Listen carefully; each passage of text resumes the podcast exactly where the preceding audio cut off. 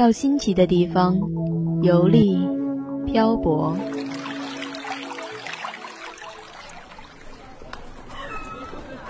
在不同的城市驻足欣赏，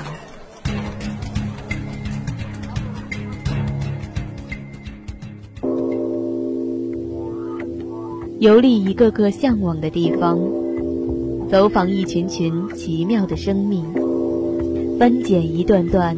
古老的历史，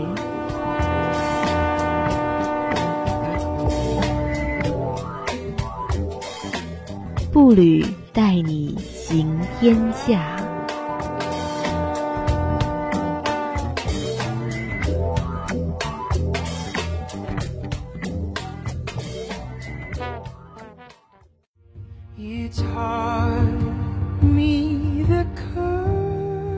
的听众朋友们，大家好！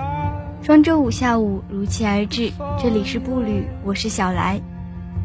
不知道你们是不是也有这样的感觉，觉得太广阔的场景会触动人的泪腺，星空就有这样的美感。那你是否仰望过星空，去感受宇宙呢？即使是漫无边际的黑暗，却能感到铺天盖地的璀璨。我想，你们中也一定有人幻想过太空旅行。这些年，有关太空旅行的电影也有许多，比如被文艺青年奉为经典的科幻片《二零一一太空漫游》，或者以《孤独与爱》著称的《太空旅行》等等。然而，这些对于此刻的我们确实有些遥不可及。奇妙的是，足足占据了陆地面积三分之一的沙漠。对我们而言，是一个看起来特别不像地球的地方，给了我们体验太空旅行的可能。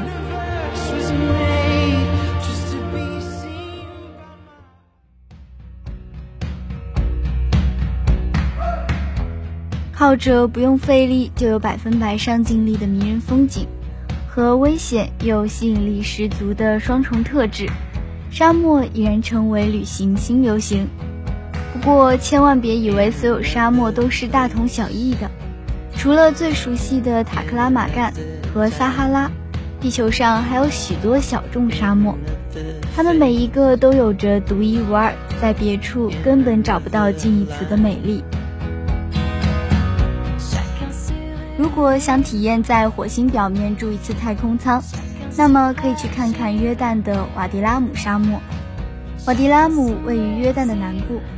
它的名字在阿拉伯语里是“光中的沙谷”的意思，很多时候它也被叫做“月亮谷”。从地质的角度来说，瓦迪拉姆是一片典型的纯沙沙漠，但它给到访者的视觉感受却不止于此，甚至非常不同于传统印象。风化而形成的独特形状的大块岩石，为平缓线条增加了耐人寻味的变化，尤其在黄昏日落时。玫瑰紫的天空，酒红色的鲨鱼石，一切又附着一层奇妙的金色。电影《火星救援》直接把这片安静又暗含狂野气息的沙漠作为了火星的替身。对初级沙漠旅行者来说，瓦迪拉姆可以算得上是世界上最安全、浪漫的沙漠之一了。白天坐着吉普车、骆驼或是热气球，进行一场轻松的小小巡游。在日落之前回到营地，留出充足的时间体验这里的日落和星空。比起传统的贝都因式帐篷，像太空舱一样的透明圆形帐篷是如今更受游客欢迎的特色房型。白天，太空舱被罩上的防热罩会在日落之前脱下。洗完热水澡，打开空调，舒舒服服地躺在帐篷里，静静等待光晕慢慢变暗。祈祷天空无云，与整条银河打个照面，在星空下入睡，听起来就已经很浪漫了。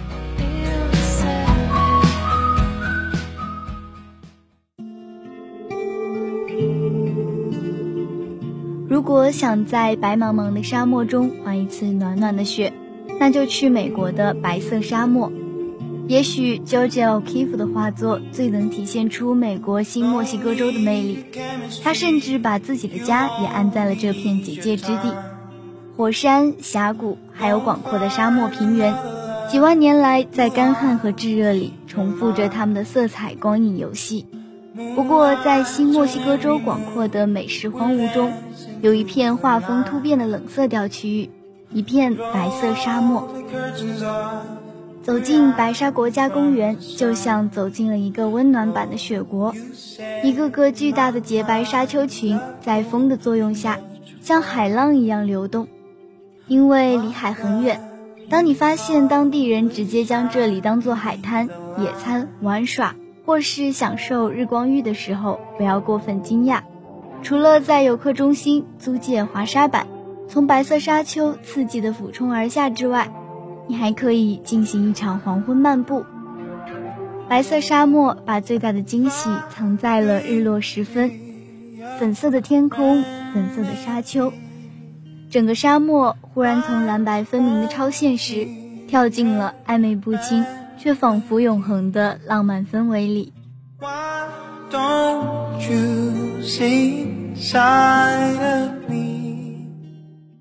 This town will never change.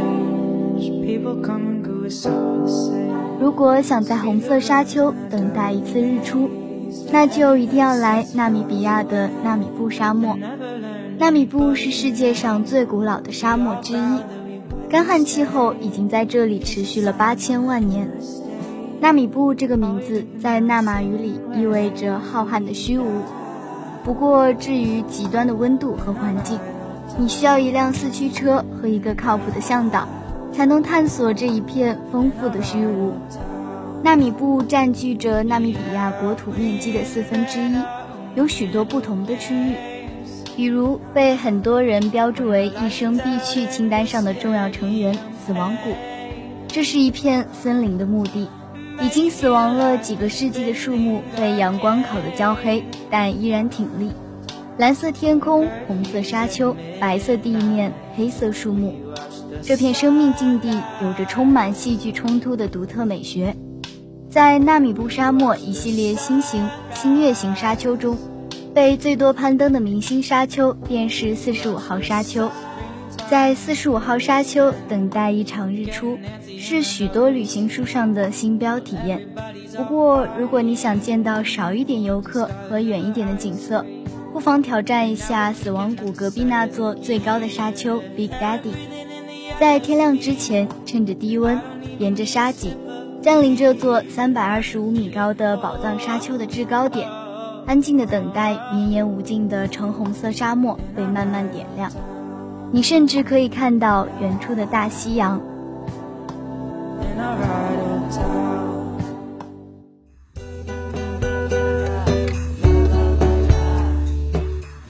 现在的你会不会想要一次没有消息打扰的生活呢？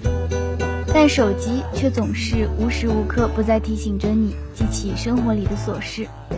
如果想要在国境之内丢失一次手机信号，那就可以到我们中国的巴丹吉林沙漠。生必去的名单，并非都在国境之外。在内蒙古的阿拉善右旗，中国第三大沙漠巴丹吉林，便是一片即便失去信号、失去时间，也不能错过的金色沙漠。近五万平方公里的金色沙漠里，有一百四十多个闪闪发光的泉源湖在沙丘间神秘的存在。当地人把它们叫做“海子”，是蒙古语里的湖泊水潭的意思。神秘的一个个海子，被环形的小绿洲镶着边，而小绿洲又被高大的金色沙丘所围绕，形成了沙漠里少见的奇异景观。这些海子的水源来自地下，因为藻类、盐水和矿物质作用而变成蓝色、绿色、黄色、白色、紫色，甚至粉色。而蒸发作用形成的超咸湖，还会在湖边形成岩壳。巴丹吉林沙漠中高达四百六十米的秘鲁图沙峰，是世界上最高的静态沙丘，只有沙子的浅表面会不断移动。中层和下层已经压实了两万多年，到了那里，可以在当地人家中享用西北风味的家常饭菜，或是把帐篷支在湖边，看着星空打瞌睡。四驱车的小冰箱里一定要记得带几罐啤酒。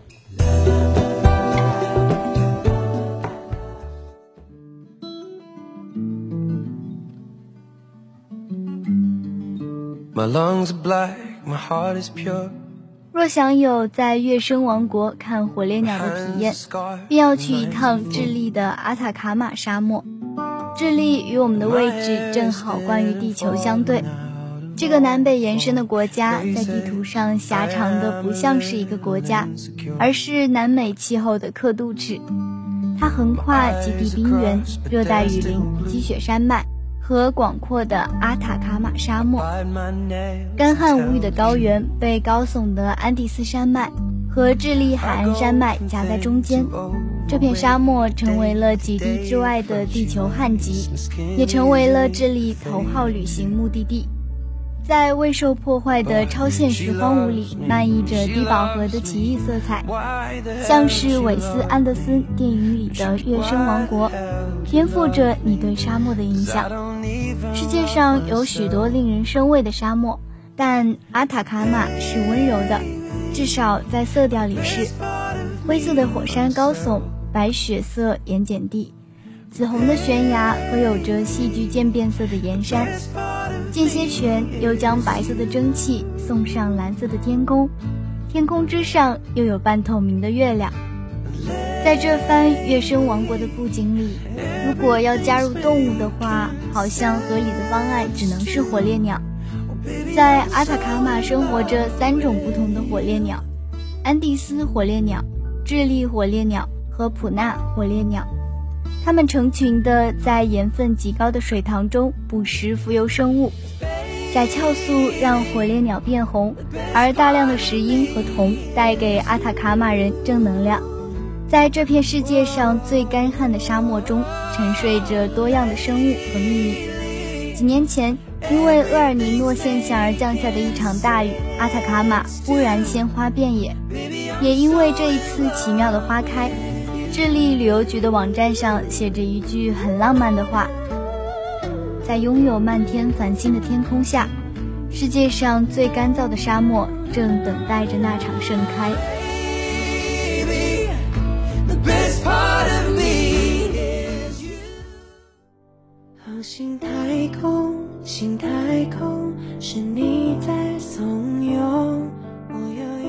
大部分美丽沙漠都要经历长途飞行、中途转机才能抵达。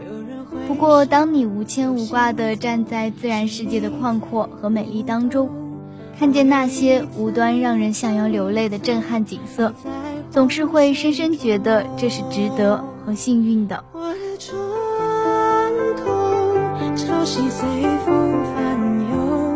你的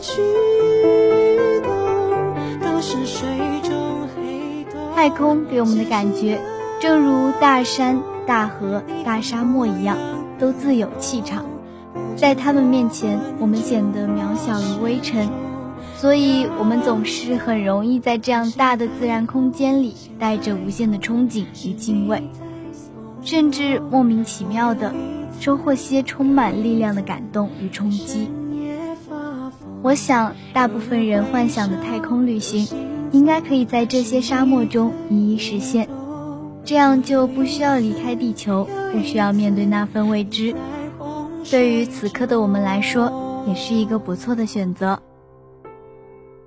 那本期的步履到这里就要结束了。如果您对我们的节目有什么好的建议或者意见，可以关注江苏大学广播台的 QQ 三二三三八八四幺六七，微信公众号 UGSGBT。以及新浪微博给我们留言，您还可以在网易云音乐回听我们的节目。我是主播小来，我们下个双周五再见吧。